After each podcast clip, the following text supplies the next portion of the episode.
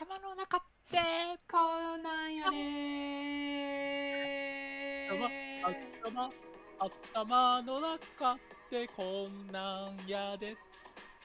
イエーイ。いや嬉しいな。ノリやん。水曜日って嬉しいな。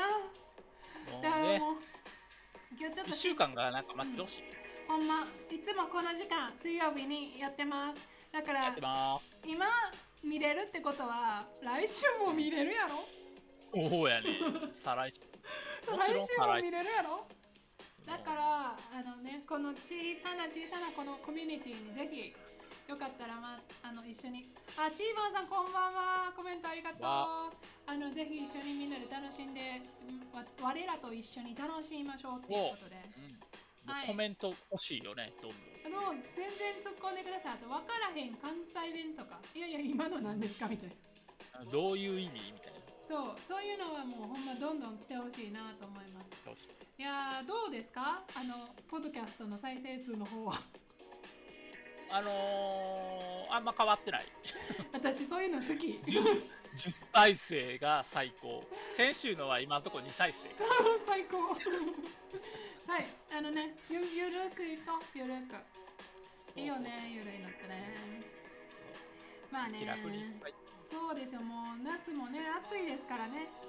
ぼちぼちいかんと。でも今日良かったですねふみさん。あの、携帯からじゃなくてパソコンからでも参加できることが分かりましたね。素晴らしいことやな。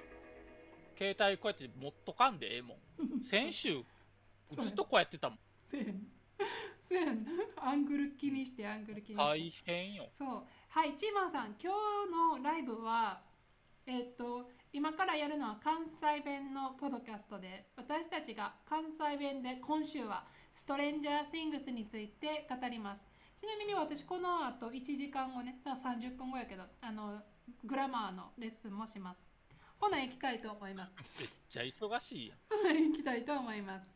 はいどうぞふみさん。いやーストレンジャーシングス4エピソード2、えーまさかの、えーまあ、チャプター2で終わりっていう、まあ、短いような長いようなあれやって。まあ、その回チャプター2はね2時間以上っていう、まあ、しある意味映画？1本分ぐらいの、うんまあ、ボリュームやったんで、まあまあまあ大満足してんけど、うんうん正直良かった？いつもより良かった、いやいつもよりっていうとどうなんかな、まあ次のシーズンに続くであろう終わり方をしてくれたから、うん。まあそれを楽しみにしていくけどうん。なんかこうあのシーズン3の時と比べてのこの気持ちの高揚っていうんかな、ワクワク感みたいなのはちょっとなかったからそこがちょっと残念かな、シーズン3はあれほらネバーエンディングストーリーを歌いながらあハッキングするっていうすごい楽しいあれやったやん、ーうん。んそれがなかった？うーん。みたいな感じ。だからうんある意味真面目に話が進んでいったっていうかまあそのナンバーワンを倒すために。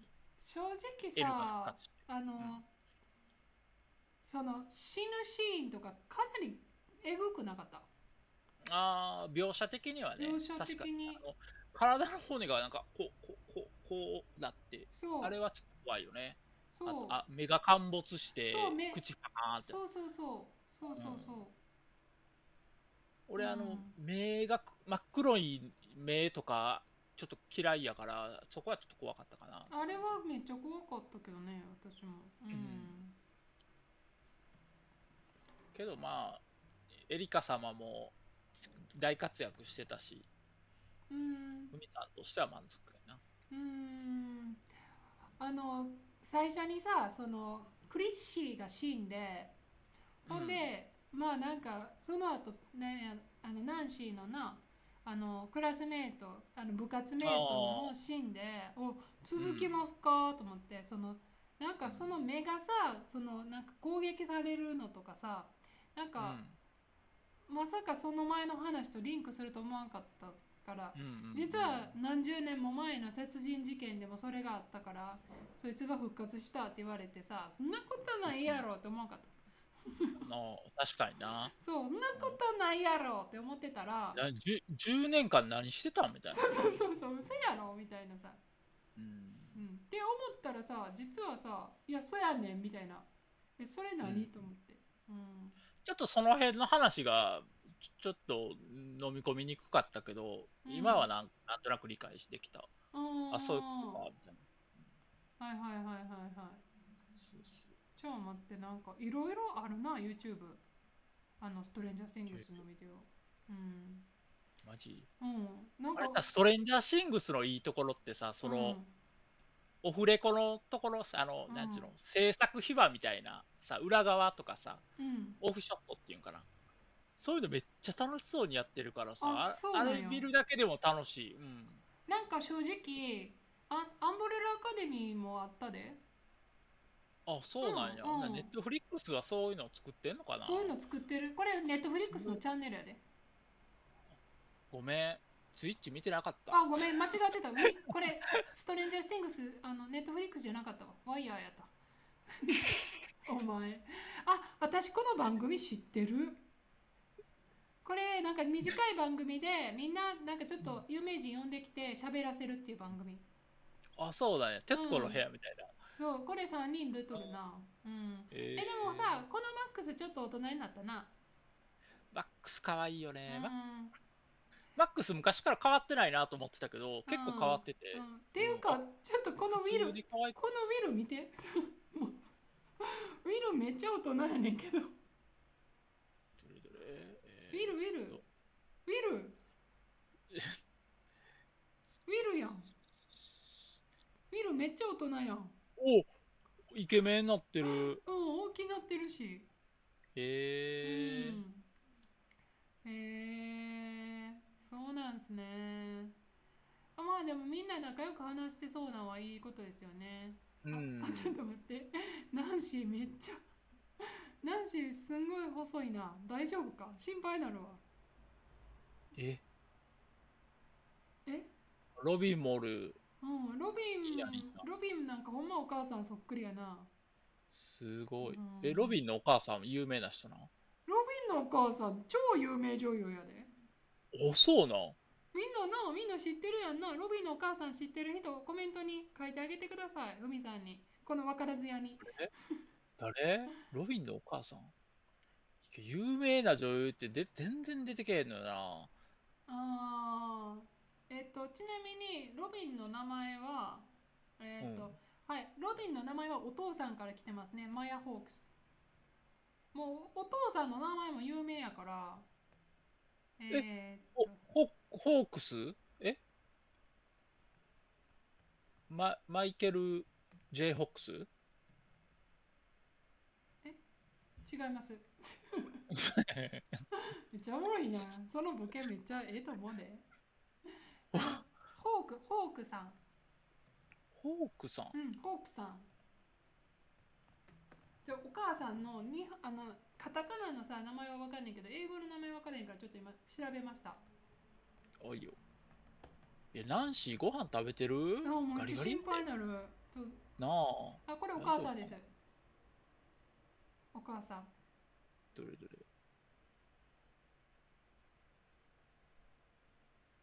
え？お父さんがこのイアン・ホークス。で、お母さんがこのユア・サーマン。え、彼女のかけらのお母さん？もしかして違うと思う。違うと思う。でも娘今一緒にほら、ロビン一緒に歩いてるやろ。おっとおっと、おおえ、うんこんな服着んの？ロビン私服でロリータやん。お嬢やな。お嬢やええやん、からな。ええやん。ええストレンジャーシングスではなんか野生的な感じやったの。うーん。まあお母さんはほら見て。お母さんはほらあのパルプフィクションで有名な。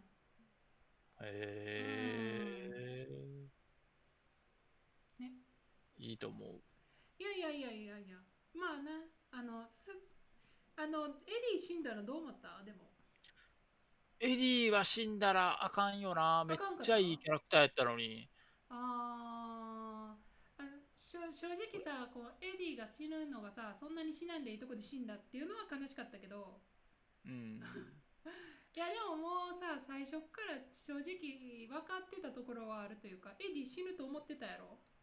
みんないやどうみんなどう思ってました？エディ死ぬ死なへんと思ってました？いや、エディは死んだらあかんよ。うーん。いや私は。エディは、エディ多分殺されると思ってたからああ、そうなんや。なんかさほらいつもさい事件が最後に終わった時にさなんかすごい自然災害とかのせいにするやん、まあ、こうん、うん。シーズン3はさ火事のせいにしたしうん。シーズン1はだ何のせいにしたんやったっけ？なんかなんかの団体がビルを誘拐したんですみたいなのやったっけ？ああ、なんかカカルト宗教？うんなんかなんかそんな感じやったっけ？なんかそのつなんかでっち上げてであのん実際のことはみんな知らんっていうのを作るやん。で、うんそれを考えた時にエディは多分このままそのエディの汚名を晴らすことはもう不可能やから今もうエディが殺したみたいになってるやんクリッシーを。うん。だからこれで言ったらもう脚本的に絶対殺すやろな思って。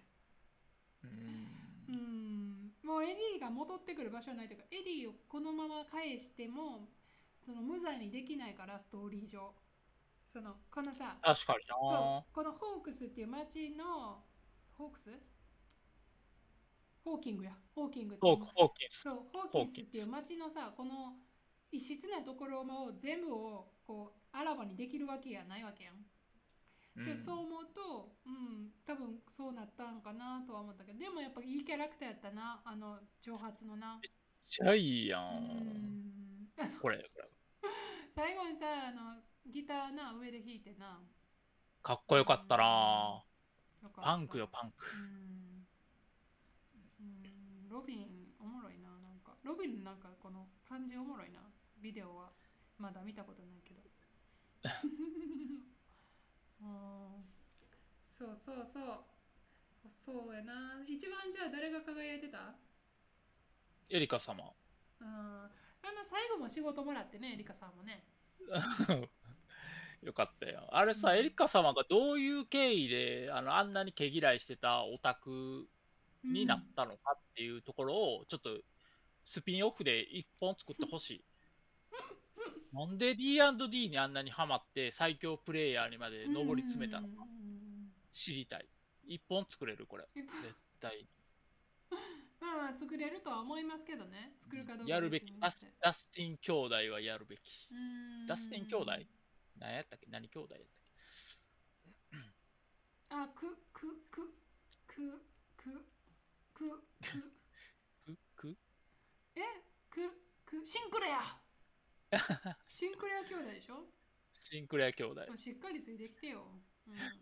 エリカ・シンクレア。OK、じゃあここからいきます。シンストレンジャー・シングス。次のシーズンどうなりますか？次はもどうナンバーワンとの対決、もうラスボスがナンバーワンっていうのはまあ確定されたわけやん。いや、結局さ、ナンバーシーズンシーズン4で何が分かったんって言ったら、最初っからナンバーワンがやってたんですってことやんな。なうん、あの最初のなんあのさシーズンシーズン1のこのこの空からこれやるやつもさナンバーワンの何、考えてたことが具現化したってことやろ？そういうことやな。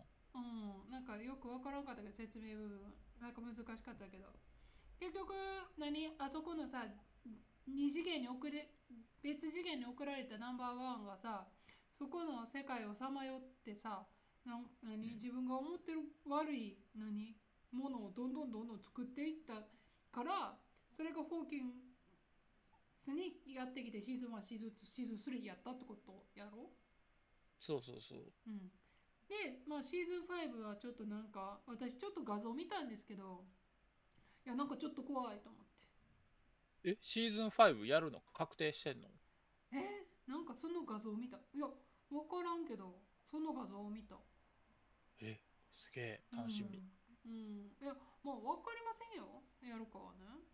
うん、んでもよくツイッターで流れてるのは2024年にやるとかってうわー結構あるな、1結構年、2たなあかん。大変や。だからもう忘れていいと思うねん、その場合。逆に。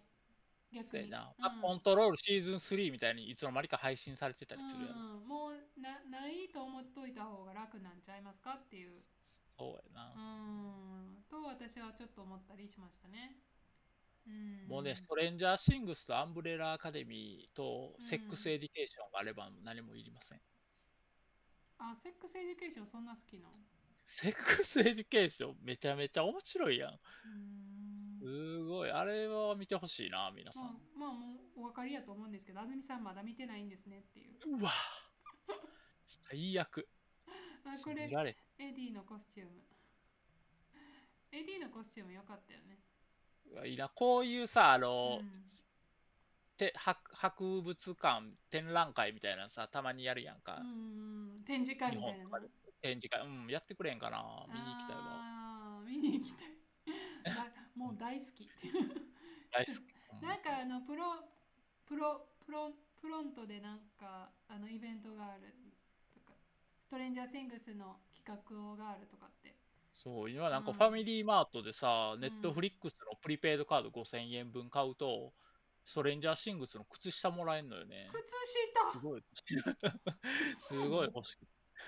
靴 下に5000円かって思うとさ、なかなか。えネットフリックスのプリペイドカードでいいんやったらその銀行振り込みをやめてプリペイドにしたらいいんやろ？だって5000円はそういうことや払うねんから何を言うてんのよ、まあ、4ヶ月分ぐらいか。そうそういうことやな。5ヶ月見ますってことやな。ストレンジャーシングス靴下。えそんなんやってんの？やってんのよ。へえこれですこれです。そう知ってた？何それ？いや、そらオーストリアにはファミリーマートないやろうから、しょうがない。え全ラインソックスストレンジャーシングスブラック。えでも390円って書いてるで。えあれ？390円払っておまけでくれるってことか。あ、売ってんの普通に。売ってるっぽいけどあ、そうなんや。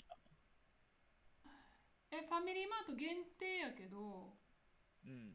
ストレンジャーシングス俺またあのそのネットフリックスのおまけとしてさ、作られたもんやとばっかり思ってた。ああもうマジガチでおまけでしかないから買われへんってやつそうそうそうそううん。非売品みたいなね。ああこういう感じねあ、何その右端、ハンカチみたいなやつ。タオル？ハンドタオルかな？えっと今治タオタオルがおお、すげえ。コラボ。アメリカの作品やのに、がっつり日本の文化を取り入れてるところ素敵やわ。いやそらということは、シーズン5の舞台はもしかして日本？いや絶対ないから大丈夫。ただのマーケティングやから。ないか。う。ん。いや今今今こんなに大きいそのタイトルがさネットフリックスで今後作れるかって言ったらもうこれで押していくしかないやろみたいな。これで、だから視聴者新しいさそのサブスクライバー月額こう、購入してくれる人を増やすっていうカードってそんなになかなか現れへんやん。そうやそうそう。でやっぱそれはもう今ストレンジャーシングスお金かけるところってことやろ。えこのタオルいいですよね。ネットフリ入ったんはストレンジャーシングスが見たいからやもほらほらほらうん。それで無料体験でとりあえず入ってみて、ストレンジャーシングスを見たらクソ面白かったからもうすぐ課金してみたいな。うで、家族ににも全員ネットフリックスに進めて、で、どんどんプランをアップグレードさせて、家族全員見れるようにして、みたいな。いやいい話いい話。そうすることで自分も快適に見れるそういうことよ。そういうことですね。はいじゃあストレンジャーシングスそろそろあのまとめてください。そうやね。えーっと、まあ、総合的にはすごい楽しくて、まあ、シーズン5に、まあ、絶対続きますよみたいな終わり方をしてるるんで、まあ、来年か再来年にやるかもしれないということなので、皆さん楽しみに待って、その間にね、まだ見てない人はシーズン1からじっくり見てみて、うん。あふみさんとあずみさん、こういうこと言ってたんかっていうね、そうやな。ことを思ってもらえたら嬉しいかな。正直さ多分2024年までに2週ぐらいできるできるね。うん。ったら、もしかしたらエリカ様が D&D にハマるスピンオフ。でももしかしたらあるかもしれんでスピンオフもある、絶まあでも、エ。リカさんちょっと小さいから、あの子供やから大きくなるから急いだ方がいいし、そうやね、早く撮影せんもしかしたら遅れてるかも、もう手遅れかもしれへんということで、うんストレンジャーシングスシーズン4について語りました。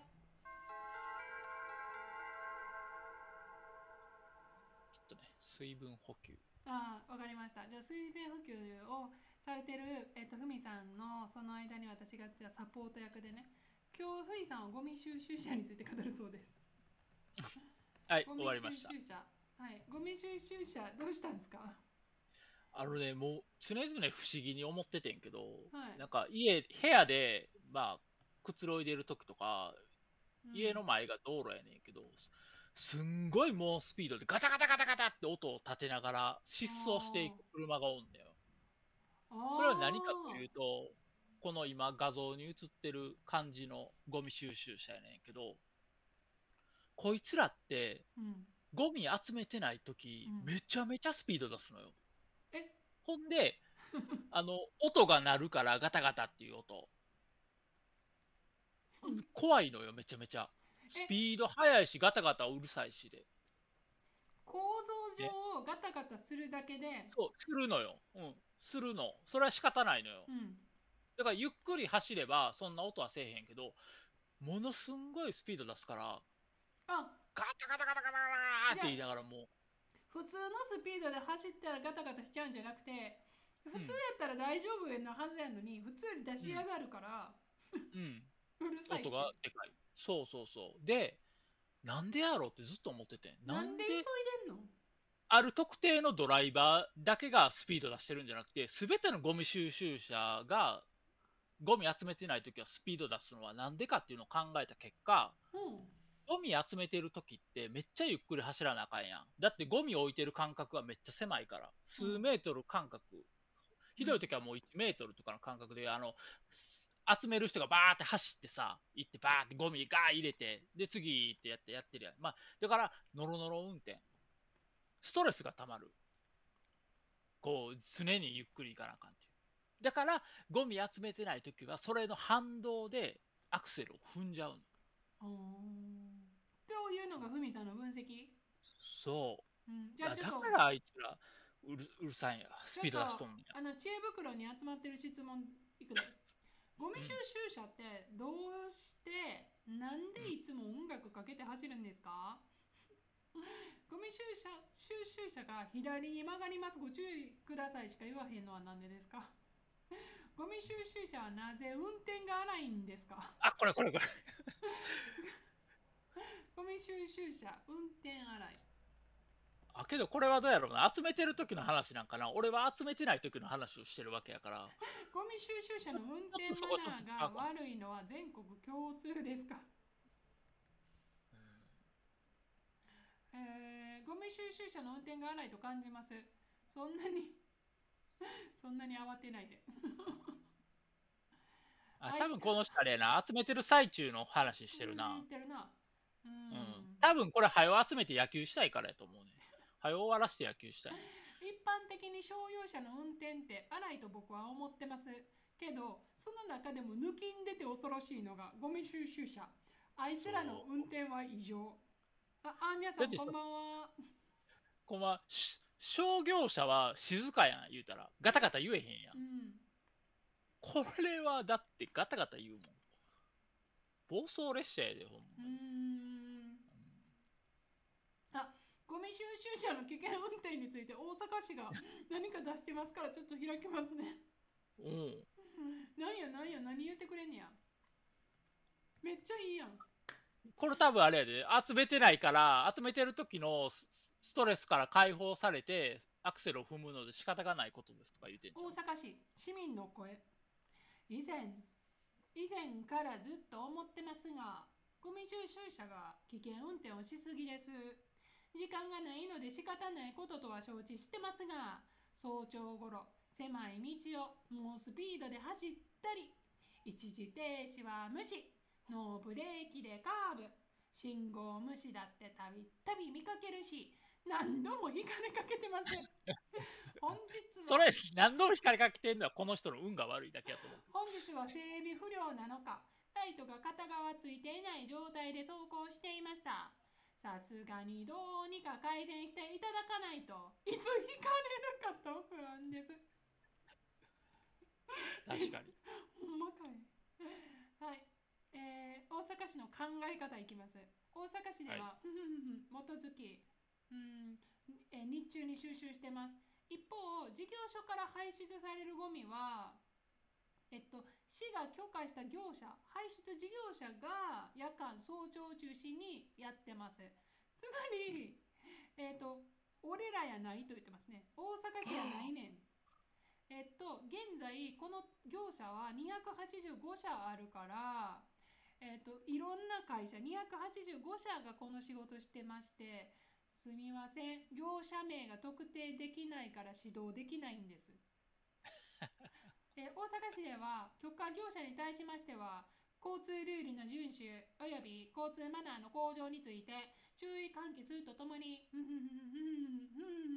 指導を行ってきております今までやってきましたよさらにブラブラブラ指導を行っておりますつきましては許可業者を特定できれば指導を行いますのですみませんが命を削っていただいて引かれかけていただいた上で 許可業者名を特定いただき再度ご連絡いただきますようお願い申し上げます。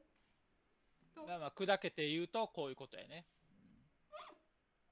そういうことでございました。はい。というまあ、わけで確かにいろんな業者のね、ゴミ集める会社がありますよ。うちもあの会社のね、産業廃棄物とか、もう死体以外は持って行ってくれるっていうね、収集してくれる業者がね、もうん。う、結構かカー木工と。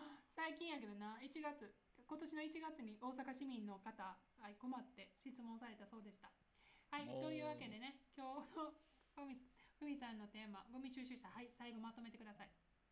えっと、やっぱりね、あの、皆さんが思ってるのは、ゴミを集めてる時の危ない運転とかのことを言うてるけど、俺はゴミを集めてない時のゴミ収集車のスピードはなぜあんなに速いのかっていうのを考えた結果、それはあの集めてる時のストレスが抑圧されて、そこから解放されたからアクセルを余分に踏んじゃいますっていう、そういう見解です。以上。以上ですはい水分補給。じゃあ最後あずみさんの今日のテーマねはい私奈良出身なんですよふみさん初めて聞いた。聞いた。何そのどうした日本語？水論だから。いやへえ、最大驚きやな。時期うん、あ、最大寺。えはい、あの現場は、はい、えっと金曜日にえっと日本のえっと元総理大臣が銃撃されるという事件が起きたんですよね。それで、うん。あの実はこの現場になった最大寺駅っていうのがあの私の、まあ、高校からちょっと何駅か離れたところ。で、まあ、うん。あの大きな駅なんでしょうね当然。だからあ西さん来ましたね。西でこの奈良最最大寺駅であのよくお茶したりね友達としてたんですよほらこの南都銀行とかねこの参考この不動産屋さんのこの景色とかやっぱりなんかあさいな奈良やなって私は思ったりするんですよ。これを見ると。うん。うん、あ大阪にないもんな、参考とか。うん、そうそうそうそう大阪に多分ないと思う。で、うん。でもこのほら南北自由通路とかこれ多分新しめの建物であのほとんど見たことなくてだからあのねああすごい街が変わったんやなーってなんかちょっと思いながらねちょっとニュースを見たりしてました。はい。でまあなんか今日本の報道ではあのもしかしたら現場にいたあの警察官があのちゃんとその銃撃があった時にあの安倍総理をなんていうの一発目の銃撃があった時にかがかがませなかったんじゃないかとかっていうのをちょっと見ました。で2発銃撃があった。で1発目から2発目まで3秒時間があったのに結局あの動かなかったですよね安倍総理がね。体が動かなかった、だからそのだから私このバス停知ってる？あーあそこか。いやーなんかほら自分が知ってるところで安倍総理が元総理が亡くなっていら亡くなられることになるなんてちょっとなんかべなんかもうよくわからないです言葉にできないですね。複雑な心境になるよね。うんいや自分が死ぬ場所考えたことある人生で。ないね自。分が死ぬ場所考えた私最大地域で死ぬ自分の人生はちょっと考えられへんさうんそんなになんかううんいやねいやでもなんかすぐに確保できたのはあの本当に良かったと思いますだからこそなんかあの混乱はそんなに少な多くなかったよねだってもうあの銃撃がありましたでももう犯人は確保しましたっていう報道だったでしょうん。うんそれはよよかよかったところやと思うもうすぐに確保できたのはまあそれにしてもでもあの痛ましい事件であの奥さんのね昭恵さん。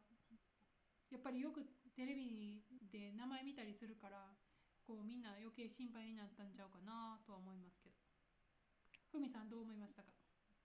これはね、あの、陰謀論とかあるやん。あるあるあるある。もう、うがった見方をする方たち。はいはいはいはいはい。うん、なんか、それの説で見ると、もう仕組まれたんちゃうかな、みたいな。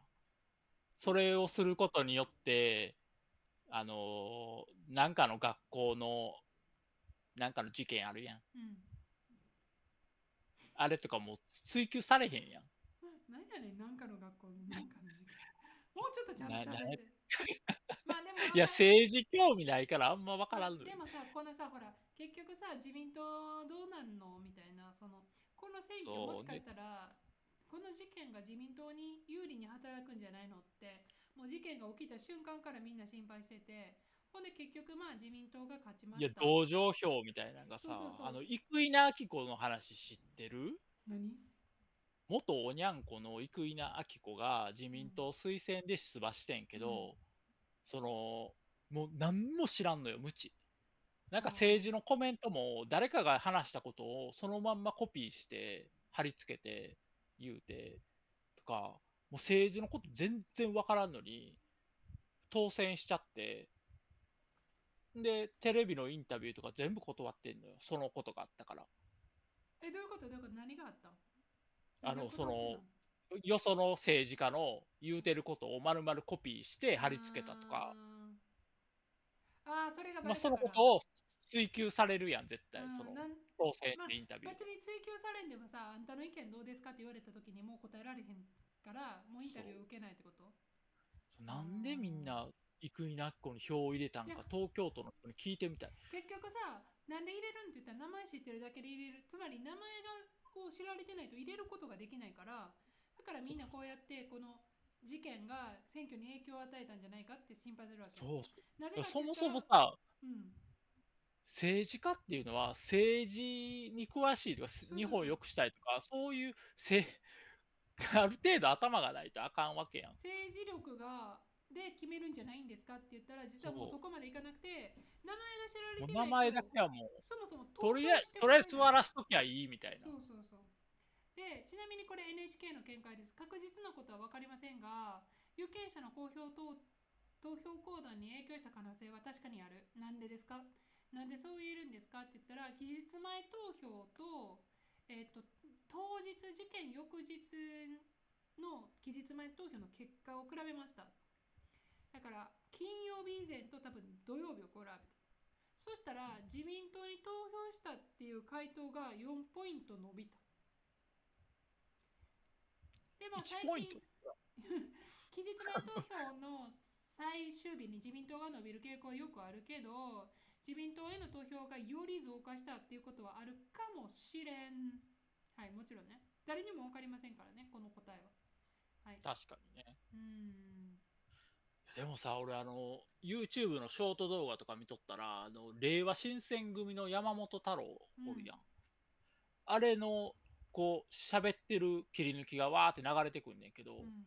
あれ聞いとったら山本太郎の言うてることすごいなとか思い始めて、うーん山本太郎さんはでも真剣に政治化されてますよね。あのいろんなどんなご意見をお持ちなのか私は知りませんが、でも消費税をゼロにしないと、とか。いろんなことを考えてこう理想を語ってらっしゃる感じはする。でも生稲晃子は何もないやろって言いたいんやんな。何もない。うんもうセもうセーラー服脱がさんといてくれと、うん私の化けの皮を剥がさんといてくれみたいなう。んそうね。ね。うんはい、あのお葬式があったんですよね。うんで、なんかちょっとツイッターでか何かで見たのは、その、えっ、と、生命維持をもうしない方がいいあのしないするかしないかをその結局党の人が聞かれた時に奥さんが来るまで生命維持してくれって言ってあのそれが正しかったかわからんみたいなと思ってたけど結局奥さんが来た時にその奥さんの手を握安倍総理が元総理が奥さんの手を握り返したからあの生命奥さんが来るまであの生命装置で維持させてそれは良かったみたいなのを見たよ。ううんんいやでもね私それを思ってちょっとねあのお父さん死んだ時のこと思い出したんですよねやっぱり。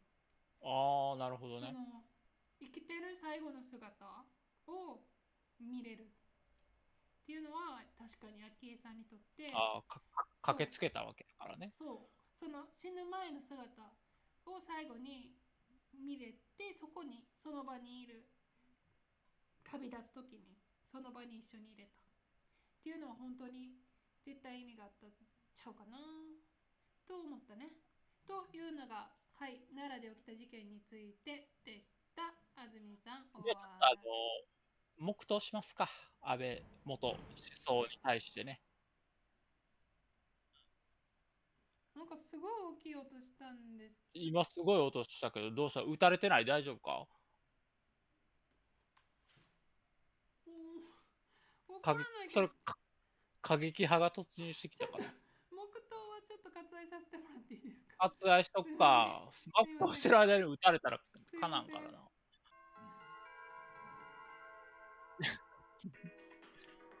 あのちょっとサクッと切り上げてちょっとチェックしに行きたいと思いますのではい。はいというわけで今日はストレンジャーシングスとゴミ収集車、奈良で起きた事件について語りましたはい私は。高校時代は奈良だったんですけどふみさんふみさん何？伏せ？ずっと伏せ？八尾、八尾です。高校は八尾です。はい。あー高校時代のでもやっぱりさほら高校時代にはそんなとこなんかちょっと違うやんまたほらまあその後この時はこのよくここにいたなとかさ。で変わるやん、ううん。やっぱりあの八尾のあそこのなんか大きいあのショッピングモールに思い出がある。ああ、俺が高校の時はそこには何もなかったからね。なんかの会社やったはず。あほんまに？